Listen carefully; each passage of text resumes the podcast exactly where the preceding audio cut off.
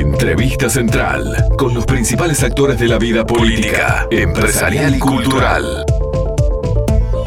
Y vamos a estar hablando ya en instantes nada más, pero antes lo voy a presentar a alguien que, como muchos uruguayos, vio que la pandemia le cambió su forma de vida, su negocio, su actividad, tuvo que encarar desde protocolos nuevos a mm, restringir la cantidad de gente en su local, a tratar de ahora volver a la presencialidad con esto de tener más gente trabajando y más clientas y clientes que puedan acudir a su peluquería. Fabián Yuto tiene experiencia en esto porque además es tercera generación de estilistas. Inició su carrera a los 19 años, integró el círculo artístico de Patronal de Peinadores Uruguayos. En el 83 L'Oreal lo integró a su team artístico, luego de esto es campeón nacional en el rubro, campeón panamericano en equipo y vicecampeón latinoamericano. Recorrió los escenarios y ferias de bellezas del mundo.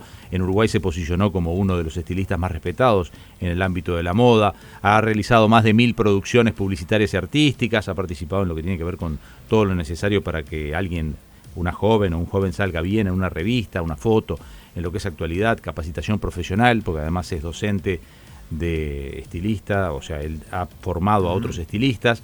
En fin, eh, tiene por delante una empresa que lleva desde muchos años. Tuvo en algún momento eh, más de una sucursal, hoy tiene dos, una en Malvin y otra en Punta Gorda, y seguramente tiene la experiencia suficiente como para ser quien nos cuente un poco en nombre de un rubro, es muy difícil que él hable en nombre de todos, porque creo que no hay una agremación por la que Fabián pueda hablar en nombre de todos, pero por su experiencia es a quien hemos decidido llamar y preguntarle cómo les ha ido. Fabián, un gusto tenerte antes que nada en línea, un gustazo Fabián Yuto de tenerte aquí en Entre Líneas.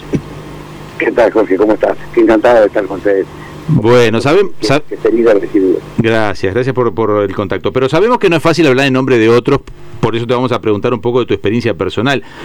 ¿Cómo fue vivir la pandemia con un negocio como la peluquería, intentar mantenerse, aplicar los protocolos, saber que, que había que seguir trabajando? ¿Cómo lo viviste? Bueno, en primer lugar te cuento que, soy el presidente de Intercofe de Uruguay, o sea, una de las tres instituciones grandes que hay en, Uruguay con respecto a, a, conjunto de peluqueros. Ahí sí te permite hablar en nombre de todos un poco entonces. Eh, a eso te iba a decir. Yo no te quería poner en el compromiso. No, no, a su vez tengo una relación excepcional con, con, las demás agremiaciones, que de hecho el 25 de diciembre, perdón, 25 de, agosto fue el Día Mundial del Peinador y por el tema protocolo nos vamos a reunir ahora el 6, las tres instituciones juntas, apenas 10 o 12 por institución, pero bueno, festejamos juntos nuestro día, de alguna manera tenemos una excelente relación y estuvimos haciendo un trabajo en conjunto, inclusive cuando empezó la pandemia, este, que hasta tuvimos este, en contacto con el ministro Mieres por, por el tema laboral y todo lo demás, estoy bastante empapado en el tema y he trabajado mucho, este, porque realmente ha sido un impacto tan brutal que, que, para darte un dato rápido, de, entrada no bajó un 80% el trabajo. Claro. O sea, desde el viernes 13 de marzo al sábado 14 de marzo no bajó un 80% de trabajo. O sea, fue, fue brutal porque obvio, todo lo que sea movilidad y todo lo que sea festejo y todo lo que sea salida, cine, teatro, cumpleaños de ciencia, casamientos, etcétera, este, se cortó y por supuesto, ¿para qué me voy a arreglar si me tengo que quedar en casa? ¿no? ¿Cuáles fueron las primeras medidas que tuvieron que tomar allí? ¿Qué medidas tomaste como empresario? Porque este, claramente viste que esto iba a durar, capaz que todos pensamos que iba a durar menos, pero viste que esto no se resolvía de un día para el otro. Mira, el, primer, el primer impacto que, tuvimos fue ese fin de semana, las agremiaciones justamente, en conjunto, armar un protocolo de acción para poder seguir trabajando. Algunas peluquerías eh, con, con, peluqueros más mayores. Acordate que esta pandemia arrancó por la gente grande, entonces ya peluqueros de 60 y pico, 70, 60 y pico de años se asustaron y cerraron sus puertas. Estuvieron de repente un mes, mes y medio, dos meses cerrados. Otros nos fuimos adaptando a ese protocolo de la alfombra sanitaria, tapaboca, el gel, etcétera, etcétera, que nos llevó todo un fin de semana más ese protocolo para ponernos rápidamente en acción para poder seguir trabajando. Eso fue el comienzo. Luego ya cuando vimos que, que, esto venía para, para, para, mucho más largo y que, y que iba a seguir, eh, eh, empezamos a tomar medidas a nivel laboral, ¿no? Como te digo, tuvimos esa reunión con Mieres que nos atendió sumamente bien, nos escuchó porque claro, para él era nuevo también todo esto y, sorprendido porque dice, no me he dado cuenta que este gremio también estaba afectado, obvio, se dio cuenta del turismo, de la, se dio cuenta rápidamente de la gastronomía y otros, pero no de la peluquería. Entonces, claro. eh, en su escritorio tiene una foto de su familia y le digo, ¿qué hace su señora, eh, ministro, con todo respeto? Digo, ¿qué su señora tiene un casamiento? Pasa por la peluquería. que bueno, también. Y se rió y me dice, bueno, eh, ahora entiendo. Digo, claro, Menos mal que no le dijiste Mieres qué hace porque tiene poco pelo, Mieres, no pasa muy seguido. Me lo dijo él.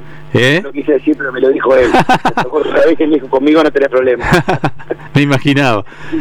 Sí, sí, me lo dijo él. Este, pero bien, este, rápidamente eh, aceptamos esa, esa propuesta del gobierno del seguro de paro parcial. Este, muchos de nosotros mandamos al 50% del personal del seguro de paro, algunos al 50%, algunos al 70% y algunos mitad y mitad, mitad parcial y mitad total. Este, yo el 19 de marzo tuve que tomar por primera vez en, 40 años de profesión la decisión de mandar a mi seguro de paro. Para mí fue, un impacto tremendo, ¿no? Este, fíjate, yo tenía nueve chicas en ese momento y me quedé con tres trabajando, eh, de los cuales este, las horas fueron todas seguro de paro. Claro. Este, y bueno, de todas maneras, esta situación no se pudo sostener tanto en el tiempo, porque esto se estiró mucho más de lo que todos soñamos. Sí. Este, y bueno, lamentablemente tuvimos que tener algún despido también. Eh, también apareció en nosotros, en las peluquerías, algo nuevo como la agenda. Claro. Este, si bien muchas peluquerías tenían una agenda de hace tiempo, inclusive yo la tenía implementada, pero ahora es una estricta agenda. Claro, vos tenías agenda, pero de las que tenían un casamiento, de las que tenían una fiesta de 15, que te decían, mira que yo dentro de un mes te preciso porque tengo, pero no del que caía y caía, porque ese lo de caía nomás. Claro, si vos venís, te, estoy libre, te corté pelo y, ya está. Claro lamentablemente te dije, Jorge, sacame, sacame el turno porque el aforo, inclusive dentro del salón, este, no me permite tener más, por ejemplo, el salón mío de Punta Gorda, que es el salón grande, no me permite tener más de 16 personas con el personal incluido. Claro. ¿No? Por, por el metraje cuadrado. La peluquería Maldí, por ejemplo, que es la mitad, eh, eh, como te digo, puede tener 6 personas con el personal incluido. sí, vos estás en General Paz y en Orinoco, ¿no? Estás la de General Paz. Claro. Pero, pero fíjate la, la, la, medida rápida que tuvimos que, que, que implementar este, para poder seguir adelante. ¿Y cómo, cómo fue evolucionando con, el, la gente? Empezó a animarse de a poco a ir más a la peluquería. el primer fin de semana perdieron un 80%. ¿Y después qué, qué fue pasando? Después fue pasando que, quedamos eh, más o menos como un 50%, porque viste que la pandemia en Uruguay tuvo esa, esa, cosa como de calma al comienzo, pues bueno, replicó fuerte, ¿no? Por acá, por el mes de noviembre, diciembre. Este, entonces todo ese año fuimos transcurriendo en un 50% más o menos. Mm. digamos, todo, todo el año hasta que replicó fuerte la pandemia fuimos ahí. Después obviamente acabó volver a caer, ¿no? Volvimos al, al 70% menos, 80% menos. Fabián, te, tengo, una pregunta, discúlpame. Eh, Yo nunca vi, me acuerdo, cuando arrancó la pandemia, en esos meses de pandemia, que la gente se había encerrado en serio, donde a veces salir a caminar era mala palabra. Eh, la primera salida de la gente, cuando dijeron, bueno, ahora podemos salir un poco más, la cantidad de crecimiento en los pelos, de canas, de cosas. Veía a la gente realmente como era de verdad, y era muy cómico. Pero también me habían comentado muchos este, peluqueros eh, y estilistas que habían eh, utilizado la modalidad de ir a la casa de los clientes, que eh, con el foro reducido, con cuidándose, con todos los... Nosotros implementamos este, un servicio a domicilio, Bien. el cual fue un poco aceptado, te diría poco aceptado, porque la gente tenía miedo que vos entraras a la Claro, claro. Llegamos a hacer el, el, delivery, lo decíamos nosotros, de llevar el color, la tinta, ¿no? El, color, decíamos nosotros, preparado en un bol, tapado con rolo pack, y se lo dejamos en el muro, en la casa, en la reja. Sí, sí. La gente se aplicaba el color y se llamaba, che, me lo aplico así, hasta me dejo tantos minutos y me lavo, casi un instructivo, y después te pagaban por transferencia bancaria. cero contacto. O sea, entrar en la casa fue este, bastante difícil también, sobre todo para la gente grande, sobre todo para la gente grande. O sea, tuvimos pedido de gente que llamaba y decía, dame una hora que no haya nadie en toda la peluquería. es, muy difícil. Bueno, en ese momento no era tan difícil porque las peluquerías estábamos vacíos, pero pero pero era era como sí sí sí. Y cómo viene cómo viene la salida de esto están empezando a ver una recuperación una salida ahora que se empiezan a habilitar de a poco las salidas las fiestas todavía está muy muy lento no pero me imagino que mirando un poquito aquí de aquí a un mes dos meses. Entre semana te diría que estamos recuperando una, una semi normalidad como que recuperamos casi casi un 80%, o sea que nos falta un 20 entre semana. Lo que nos sigue faltando es el fin de semana todavía. Porque claro, todavía la, la, la, la, los casamientos y las salidas son muy restringidas. Entonces, esa actividad es la que nos está faltando todavía. Que es un plus, ¿no? Es un plus de, importante de cantidad de trabajo, porque evidentemente eh, las peluquerías trabajan lunes, martes, miércoles y jueves, digamos, a media máquina, por llamarlo de alguna manera, y para que la audiencia le quede claro, y trabajamos a full viernes y sábado. Sí. Bueno, hoy seguimos trabajando más o menos a media máquina, porque ya el viernes y sábado no tiene ese plus de clientas de, de, de, de la fiesta, ¿no? Sí, en algunos rubros quedó el tendal por el camino, es decir, cierres que Sí. ya no reabren. En el rubro peluquerías, porque también una veces veía como que había una sobreproducción de, de peluquerías, como que había muchas peluquerías. ¿Esta pandemia en algún modo dejó el tendal? Sí, sí, dejó el tendal, sí, dejó el tendal porque, ah, primero, como decís, hay muchísimas peluquerías, hay demás, este, sobre todo en zonas muy, muy pobladas, pero que tienen exageración de peluquería, por decirte algo, Positos, por ejemplo, que, que, que, que de repente tiene seis peluquerías por manzana. Era mucho, Ah, sí. ta- También hay 4.000 personas por manzana viviendo, capaz, o 5.000, pero, pero es una locura. Fabián, tengo una Bueno, consulta.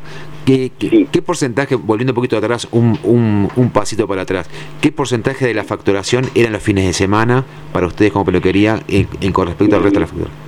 Y depende de qué peluquería tengas, pero en general una peluquería como la nuestra, donde la gente eh, eh, te busca para esos momentos especiales, y es entre un 40 y un 50%. Es muchísimo. Es lo que te falta, es Claro.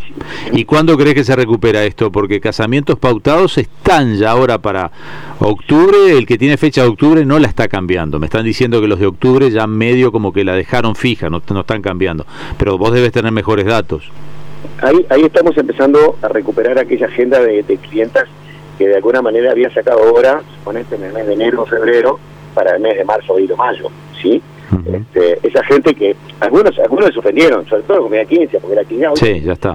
para 17, ya no interesa por ese vestido blanco tampoco. Claro. Este, pero pero casamiento sí, o sea, casamiento vamos recuperando este, y empezamos a agendar ahora para octubre, para noviembre, inclusive yo de eso estuve hablando con una ma- madrina, digamos, para diciembre, que siempre van con el con el pie de plomo, porque han suspendido tres veces, por ejemplo. Entonces te dicen, bueno, se supone que el 8 de diciembre, se supone, o sea, la gente está con ese miedo todavía, que calcula que en diciembre va a ser el casamiento.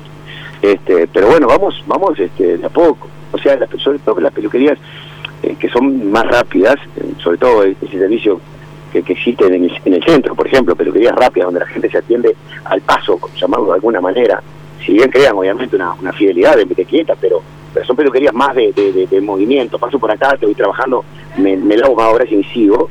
Ese tipo de peluquerías recuperaron, al recuperar la movilidad, al, al los empleos públicos, al volver a la gente, el centro como que recuperó. Sí, porque son las de paso, de un servicio rápido, o sea, un brushing, un lavado, ¿no? este, el color porque estoy mal y tengo que ir a trabajar o tengo una reunión, una urgencia, en ahorita me hago esto, tengo una hora libre, aunque sea para almorzar. Es, es- esas peluquerías han recuperado un poco el movimiento más rápido que, que otras. Pero bueno, la peluquería que está más de la clientela de, de confianza, la clientela de siempre, la clientela que, que, confía en vos y más para ese día tan especial, eso falta. Falta y bueno, y hasta que no se recupere, seguiremos esperando, ¿no? Bueno, habrá que habrá que tener paciencia y ver cómo se re- se reestructura el negocio que que bueno, capaz que aquel que logró sobrevivir a la pandemia, esto hace que se normalice un poco en cuanto también a la oferta de peluquerías y cuando vuelva la clientela, uno se reparta mejor entre los que sobrevivieron. Este, que, que- que es eso, ¿no?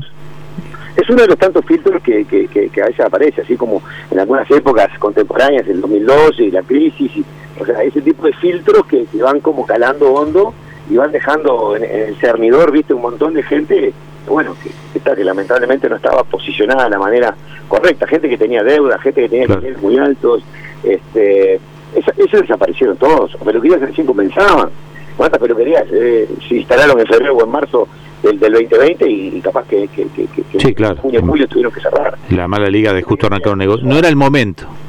No, No era el momento. Inclusive gente que no tuvo acceso a préstamos, por ejemplo, préstamos SIDA, que también lo tramitamos a través de, de- de instituciones, FUNASOL y otras, este, hicimos la, la posibilidad, abrimos la posibilidad como, como, como instituciones a que nuestros socios tuvieran la posibilidad de, de, de- de- de conseguir esos préstamos. Pero claro, hay gente que está en clearing, gente que gente que, que no está al día con BPC en DFI, o sea, ese tipo de gente ya No estaba creando, imagínate, Claro. se, se cayó, la gente cayó. Fabián, un gustazo como siempre hablar contigo. Eh, estás en, vos seguís manteniendo las dos ahí en Caramurú, que es- va, en realidad General Paz, esquina Caramurú, Exacto. y después estás en Orinoco, casi, Río ¿qué, de la Plata. qué esquina? Río de la Plata. Ahí va, Río de la Plata. Bueno, un gustazo, Fabián, haber hablado contigo y gracias por los datos, además que queríamos saber cómo le había ido a este rubro. Nos imaginábamos que habían padecido la, la, pandemia con como los rubros más fuertes, porque ustedes van muy asociados a todo lo que era movilidad y, fiestas, y, y, ni que hablar que colecciones de modelos. El otro día hablamos con, con gente vinculada al ramo de los desfiles y demás, y estaban también en la misma. Con Nicolás Susano. La gente, la gente muerta peor que nosotros. Sí, exacto, hablamos con Nicolás Susano. Los aspiradores lo mismo, y bueno, tal, la gente que se pone música, luces, audio, eso es todo peor. Sí, nos van quedando los fotógrafos que también tenemos que, fotógrafos de fiesta me imagino que estarán en la misma, o peor. También yo he tenido contacto con fotógrafos que, siempre estábamos haciendo desfiles y cosas, este, y también gente que hacía fiestas, casamientos, toda esa gente. Claro. Ah, tremendo, tremendo, tremendo. Gracias por hoy, Fabián, un gustazo. Jorge, un placer y a órdenes como siempre. Hablamos con Fabián Yuto, alguien que tiene larga data, como él decía, 40 años en el rubro. Por FM Hit, un periodístico a tu medida, con Leonardo Luzzi, Jorge Gatti, Diego López de Aro y Andrés Faría.